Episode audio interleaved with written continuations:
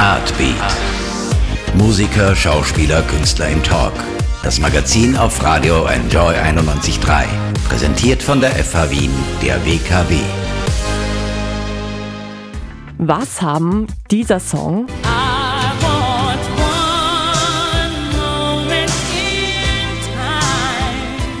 dieser Song und dieser Song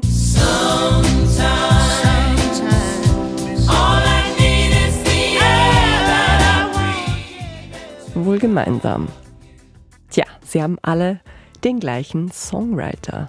Albert Hammond macht seit mehr als fünf Jahrzehnten Musik und hat in seiner Karriere unzählige Riesenhits geschrieben. Für andere Künstler, aber auch für sich selbst. Heute ist er 75 Jahre alt und tourt mit seinen Songs nach wie vor durch die Welt. Mein Name ist Anna Moore, willkommen zu einer neuen Ausgabe von Artbeat. Albert Hammond ist diesmal mein Gast. Aufgewachsen in Gibraltar, über London ging es dann nach LA und dort ging die Karriere richtig los. Jede erdenkliche Auszeichnung hat er bekommen, unter anderem auch einen Ritterorden der englischen Queen. Und wenn einigen jüngeren Menschen sein Name auch bekannt vorkommt, dann liegt das vielleicht daran, dass sein Sohn Albert Hammond Jr. selbst auch ein großer Musiker geworden ist. Er hat mit seiner Band The Strokes ebenfalls einige Songs für die Ewigkeit geschrieben. Heute geht es hier aber, wie gesagt, um den Vater. Albert Hammond Senior war kürzlich für einige Konzerte in Wien und in Niederösterreich und ich habe ihn backstage abgefangen und ein bisschen mit ihm geplaudert über Musik und auch darüber, warum es in Gibraltar immer noch keine Statue zu seinen Ehren gibt. Das Interview in Englisch diesmal übrigens gibt's gleich. Zuerst stimmen wir uns mal ein und hören einen Song von Albert Hammond aus dem Jahr 1972, einen seiner bis heute größten Hits It Never Rains in Southern California.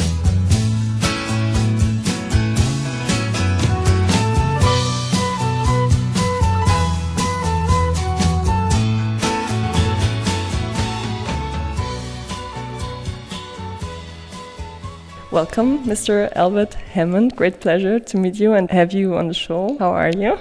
I'm very well. I'm happy to be here on your show. Thank you. Um, so you're here in Austria for some days to play three concerts in a row. Actually, what do you like about Austria? Oh gosh, it's one of the most beautiful countries in the world. Traveling through Austria is just magnificent, you know. The mountains, the, the scenery, the, the people are wonderful, you know, they're kind, they're they're generous, they're, they're polite. But you've actually grown up in a great place yourself. You come from Gibraltar. You were born there and grew up there in the in the 50s and 60s. What was it like then in Gibraltar? What are your best memories?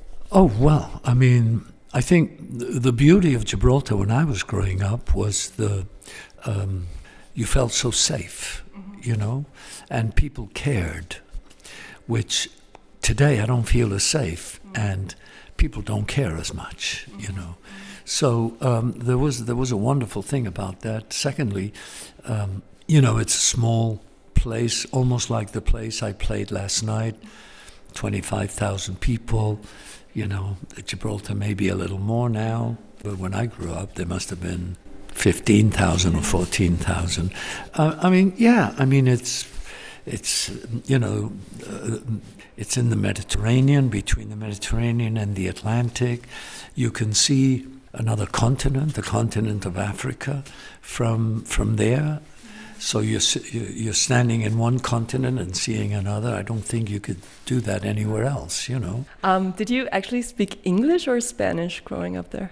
Well, you know, by the time um, I was four years old, I realized that um, I hadn't gone to school, but I realized that I was speaking two languages, and I thought it was only one.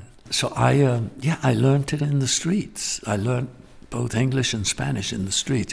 Obviously, later on, you went to school, and then you traveled around the world, so you sophisticated yourself a little more. But uh, yeah. And you started your singing career as a choir boy, right? and then how did this choir boy become like the the person you are right now? What are what were the the way that you took from there? Oh gosh, I think that's not something I created. I think the universe did that. Yeah. You know, um, I think you know we're, we're actually this is just a form. You know, our body is just a form. We're actually energy. Um, and we're connected to everything that's energy. I mean, the earth is energy, the universe is energy, the galaxy, eh, you know, and we are I mean, we probably have, I don't know, billions of neutrons in our bodies all working every second, you know, yeah. in, in, you know, to make us do what we do, you know. So I had nothing to do with it. And I think it's a, yeah. It's also a very modest way to put it. Well, I'm a kind of humble, modest man, you know, and I love that. I love that about myself. Uh, I might have strayed in my life every now and then, but I've always come back to, you know, to being who I am. I read in an interview that you said you called your career an uphill struggle. So mm. from the outside, it looks different. So yeah. what were what was the struggle for you? Well, I mean, apart, I mean, obviously, I, I've I've been lucky, you know, because it's not about just being talented. You know how many people are talented and great painters, songwriters, uh, scientists, whatever, but they never get anywhere. I mean, I actually was talking about a, f- a friend of mine, Jose Feliciano, who I think lives in Austria now, and uh, I don't think he's been recognized to the caliber of his talent, you know. So with me, um, the uphill struggle that I had was it just took me a long time to to you know maybe I was too advanced in my songs, but it took me a long time for people to get it. You know, so they would turn things down, and so I had to go and knock on another door and another door and another door. So, but but hey, you know what? I'm so grateful. I mean, I can actually live off what I do that I love. You know. How many people can say that, you know? So um, I'm 75 years old and I, I feel good and I, I don't have any bad disease. Or, so I'm grateful to, to life itself, yeah just a little bit more about Gibraltar. I, I actually Googled it. I think the population now is 35,000 or something, like we said before. So I think it's probably safe to say that you're the most famous person from Gibraltar. So when you go back there, is, is there like a statue of you by now? well, even though I'm probably uh, their national treasure. Yeah. They don't recognize me as that. I don't. I think in the, you know, when I was when I first started to do this and I went to perform in Spain, somebody wrote that I said I was Spanish, and the Gibraltarians took it the wrong way. Uh, I didn't say it anyways, because why would you say? I said I was born in London and raised in Gibraltar, which is the truth. But they took it the wrong way.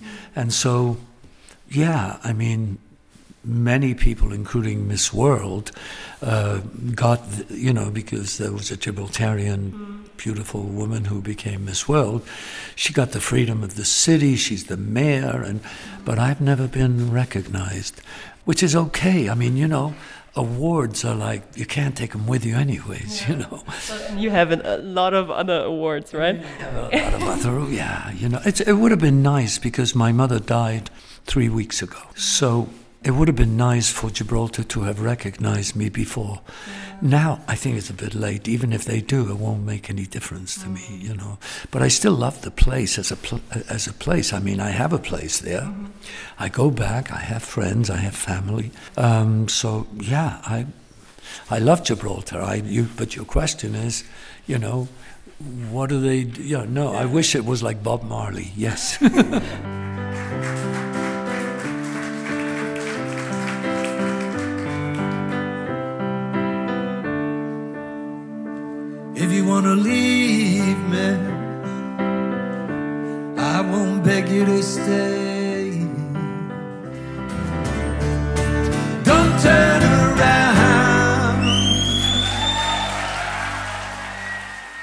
Let's talk about your music. Um, as we know, you started out singing in a choir, which actually means you sang like old songs and songs that someone else had written. So when did you become like when it was the moment that you said I want to write my own song? Well, in in in the choir, I sang hymns. Yeah. You know, so it's a it was the church. So yeah. I wasn't going to sing, you know, bebop balula. You know, although today you could do that. Yeah. Um, but um, I started. I fell in love with a guy called Buddy Holly. Mm-hmm. You know, and it was easy because he had three chords and the songs were great and the words were simple. Mm. And so I I asked my father's barber, who was a flamenco player, if he would teach me three chords. I would sweep the hair, you know, off the mm-hmm. floor, you know, and he did. And with three chords, I've traveled the world. Do you remember the first song you've ever written? Yes, I wrote a song. In fact, uh, we were both on TV a few years ago because I met her um, on a boat that came to Gibraltar. She was just a schoolgirl. It was a boat full of schoolgirls from Scotland, and they were going to tour the Mediterranean, um, I guess, for knowledge or. Um, and so they asked me if I would play. When they docked in Gibraltar, they asked me if I would sing there. And I spent like eight hours with her, and she was sitting in the fir- first row, and she just kept looking at me, and and I kind of you know fell in love, you know. So when I finished my performance, I went to her and we held hands and walked around the boat, and then when the boat left, I was you know on the dock waving goodbye, and I felt like I felt I had tears in my eyes, you know. So I wrote a song called Blue Boy, which means lonely boy. Very beautiful story. Um, so since then, you've written like hundreds of hit songs for yourself and for others, of course. Um, do you ever know when you work on a song or when you first write a song that it's going to be a hit? Is that something that you can actually foresee? I, I no, no, no. I just write what's in my heart or what what I connect to, you know, the energies that come to you. And sometimes, you know, I mean, I love, I love ev- almost all the songs I write, mm. but some, my songs are like my children. Mm. S- you know, some of them do better than others, yeah. and, and it's normal. Was it ever hard to give them away to someone else because you wrote a lot of songs for other uh, artists? No, it's never hard to give something you write away to a beautiful voice, somebody who's got a talent to take that music and lyrics to to, uh, to all over the world. It's actually thank you very much for coming and singing it for me. you know. You've worked with a lot of superstars and also with people that you admired when we, you were younger. Do you? Who was the first idol of yours that you actually uh, worked with? Was that Johnny Cash then? Um, let me think. Uh, yeah, Johnny Cash and Phil Everly from the Everly mm-hmm. Brothers. The, both of those. Um, uh, but then you know, I got I got to work with you know Glen Campbell and with uh, with um, Diana Ross and uh, Joe Cocker and uh, I mean just a, a, lot of people. You know, um, and it was wonderful. I mean, it was just you know when you're a fan of of these people, and you live in Gibraltar, you you figure, what are the chances of me even going to a concert? Mm-hmm. Let, and what are the chances of them coming here to play? Impossible, mm-hmm. right? Uh, today it's different, but in my days, so I was like amazed that I actually got not only to meet them, but I mean, Johnny Cash, I lived with him for a week in his house when I was doing the record with him. Uh, I mean, it was just unbelievable. Is there anyone left that you'd love to work with that hasn't happened so far? I mean, there's a lot of people I like, you know. Uh, I like, you know, I, I, I listen to all decades of music. I mean, I'm not the, the, the kind of guy that says, oh, music today is terrible. I disagree, actually always music was good and bad. It was both. And today there's some really great stuff, even some of the hip hop and rapping and I mean some of those words. I mean I so yeah, I I'm uh, yeah, I, maybe I'll write some of that stuff. You know, I'm still writing. I'm still excited. I'm, I still have a, I don't know, I still feel like I can give the world, uh, leave to the world before I go a lot more than even what I've already done, you know, so I will keep on doing that. I heard you say that you haven't written your best song yet. Is that actually what keeps you? Is like, is there yeah. like a quest for a yeah. perfect song that yeah, you follow? As soon as you say, "Oh, this is the greatest song ever," then you probably won't write another one, you know. Because, but no, no, of course, no. I, I think that's what motiv- should motivate most people. Is I haven't done my job as good as I could, I probably have in me. If they thought that way, we may be closer to curing diseases, to doing many things, you know. Did music ever, because I imagine if you have, when you have written a lot of hit songs already, that there is a kind of pressure to write another hit. Did music ever feel like a pressure or like work actually to you? No, because you see, hit songs is really about popularity, it's about money. It's not really about the songs. I mean, there are songs that never made it that are brilliant songs, you know, not just that I've written, but other people. Um, it's just timing. Timing is so important, you know. Um, like, for example, um, When I Need You, if the manager of Leo Sayer hadn't said this is a hit song and put the sax on and released it in England as a single, it may never have been a hit. That's an example. Air That I Breathe. Radio didn't want to play it because it was too slow. So I went out with the promotion guy to talk to radio in America.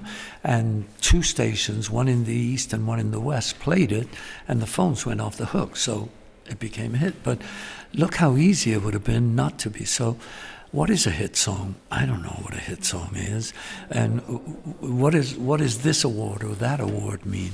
I mean, it's nice to get it, you know, Songwriters Hall of Fame and an OBE from the Queen, and but at the end of the day, it's not going to save you, you know. It's not going to save the world. It's just like thank you very much. I really appreciate it, and and and I'm glad you recognize my talents. You know.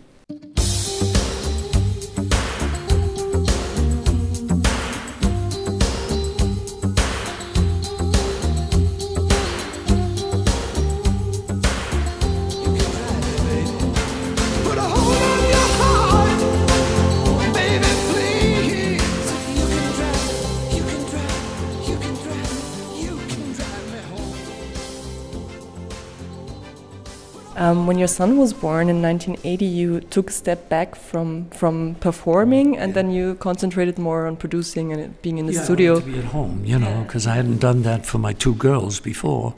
So um, I wanted to stay home and, you know, take him to school or put him to sleep at night. I used to sing to him. I used to sing a Beatles song called follow the sun.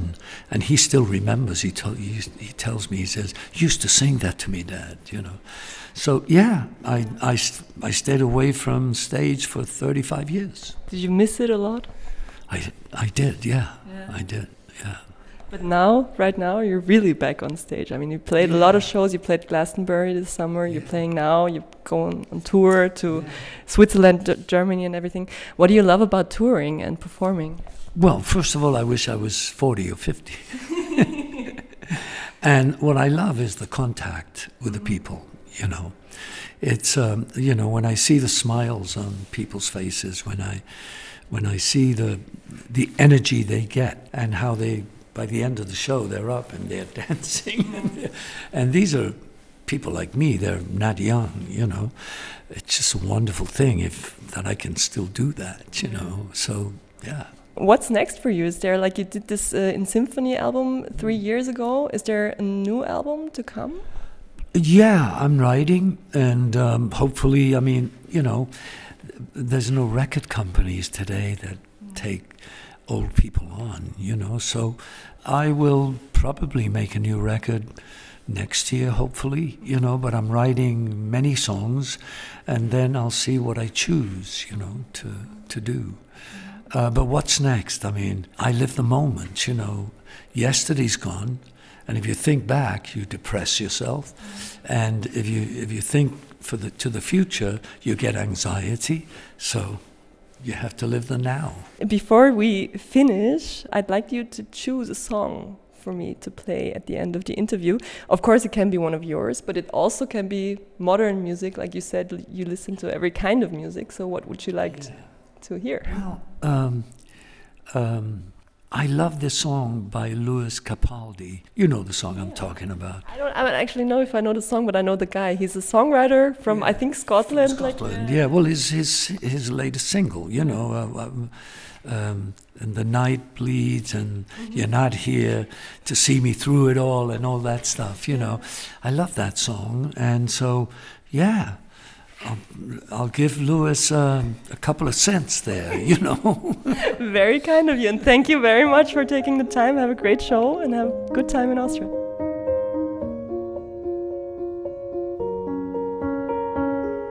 I'm going on during this time. I feel there's no one to save me. This all and nothing really got away. Eine kleine Anerkennung von einem der erfolgreichsten Songwriter der Popwelt. Albert Hammond hat sich diesen Song von Louis Capaldi gewünscht, Someone You Loved. Vielleicht legt der Capaldi ja auch mal so eine Karriere hin wie Albert Hammond selbst. Er ist, würde ich sagen, schon auf einem sehr guten Weg. Das war's mit Artbeat für diese Woche und im Übrigen auch für dieses Jahr. In der nächsten Folge gibt es ein kleines Best-of. Da schauen wir zurück auf die vielen spannenden und interessanten Interviewgäste, die uns heuer beehrt haben. Und eine neue Ausgabe der Sendung gibt es dann wieder im Jänner. Damit danke fürs Zuhören wie immer und auch wie immer der Hinweis, alle Sendungen gibt es natürlich zum Nachhören online als Podcast auf unserer Website wien.enjoyradio.at, auch auf unserem Soundcloud-Profil und auf allen großen Streaming-Plattformen. Und zu guter Letzt jetzt noch eine kleine Lektion in dem Fach Songwriting-Geschichte beziehungsweise ein Fun Fact, mit dem man bei Gelegenheit immer gut angeben kann. Auch da geht es um Albert Hammond. Wie gesagt, er hat viele, viele Songs für andere Musikerinnen und Bands geschrieben und auch da, wo man sie nicht vermutet, gibt es manchmal Zusammenhänge. Zum Beispiel bei Radiohead.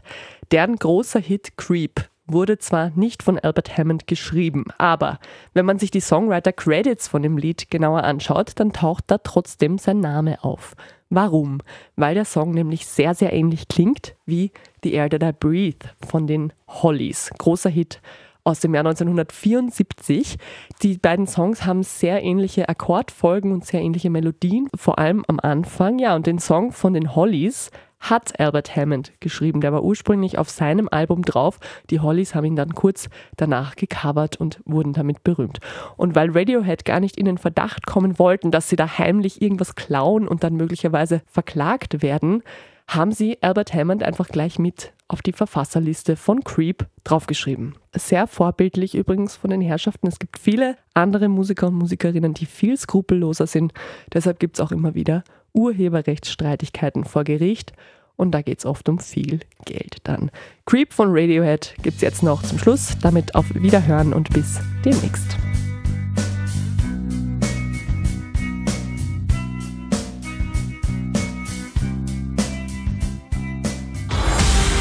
Artbeat, das Kulturmagazin auf Radio Enjoy 91.3. Jeden Dienstag von 9 bis 10. Alle Infos auf Wien Enjoy Radio AT.